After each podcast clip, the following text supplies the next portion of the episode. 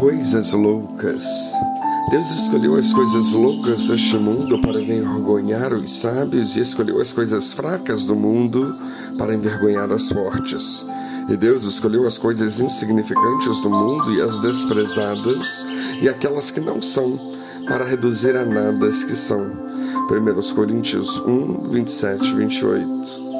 O apóstolo Paulo escreve essas palavras num contexto em que ele fala sobre a soberania de Deus na salvação através da loucura da mensagem da cruz, que não se fundamenta na sabedoria humana.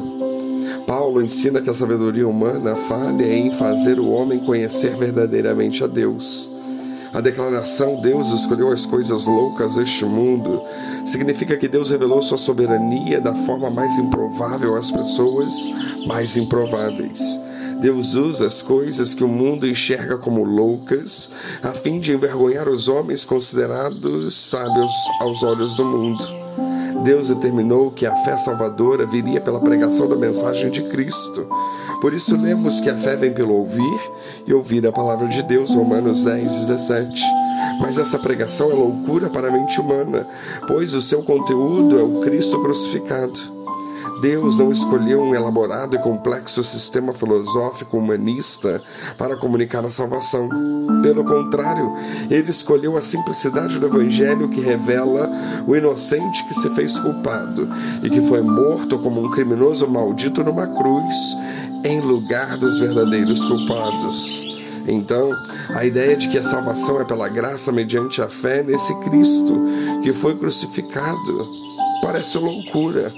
Além disso, os sábios deste mundo, qualquer um que aceita essa mensagem como verdadeira, não passa de um louco. Esse tipo de entendimento é verdadeiro em qualquer época. A fé em Cristo sempre foi vista pelos sábios do mundo como um delírio, mas a rejeição à loucura de Deus resulta numa vergonha de implicações eternas. Após dizer que Deus escolhe as coisas loucas do mundo para envergonhar os sábios, Paulo também diz que Deus escolheu as coisas fracas do mundo para envergonhar as fortes. Essa é mais uma verdade amplamente ensinada nas Escrituras. Nas, na parábola das bodas do filho do rei, por exemplo, Jesus fala de uma festa real que ocorreu num certo reino. Essa festa não foi frequentada pelos nobres e as pessoas importantes do reino, não, mas por pessoas não mais do que comuns retiradas da rua da cidade. O próprio Jesus diz também que os últimos serão os primeiros e os primeiros últimos, em Mateus 20, 16.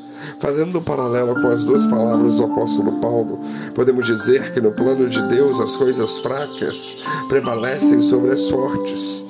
Se isso não faz sentido para a sabedoria humana, faz todo sentido para a loucura de Deus. Isso porque a loucura de Deus é mais sábia do que os homens e a fraqueza de Deus é mais forte do que os homens. 1 Coríntios 1, 24. Paulo também escreve que Deus escolheu as coisas insignificantes do mundo e as desprezadas, e aquelas que não são, para anular as que são. Há um teólogo que comenta esse versículo dizendo que, para Paulo, as coisas insignificantes, desprezadas e que não são, consistem numa massa em que os indivíduos têm tão pouco valor que nem mesmo são considerados como personalidades distintas. Contudo, são essas pessoas insignificantes, desprezadas e classificadas como nada perante o mundo, que Deus escolhe para si. Então, não é por ser sábio, forte, nobre ou poderoso segundo os padrões do mundo que alguém pode ser salvo. Não. Na verdade, Deus escolheu salvar os humildes o apóstolo diz que Deus, em sua soberania, não chamou para a salvação muitas pessoas consideradas indispensáveis aos olhos humanos. É verdade que as palavras de Paulo tiveram uma aplicação prática dentro da comunidade cristã de Corinto, mas também é verdade que seu princípio igualmente se aplica de forma geral a todos os crentes em diferentes realidades pois Deus não é como um mundo que valoriza quem é importante. Na verdade, Deus anula os conceitos e padrões do mundo e revela sua sabedoria aos loucos, humildes, fracos e desprezados. Em certa ocasião, Jesus agradeceu ao Pai por ter ocultado a sua verdade aos sábios entendidos e tê-las revelado aos pequeninos. Mateus 11, 25.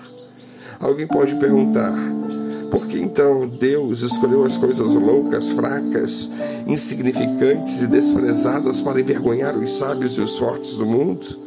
O próprio apóstolo Paulo responde dizendo que é para que ninguém se vanglorie na presença de Deus o cristão jamais deve se esquecer de sua completa dependência e necessidade da graça de Deus.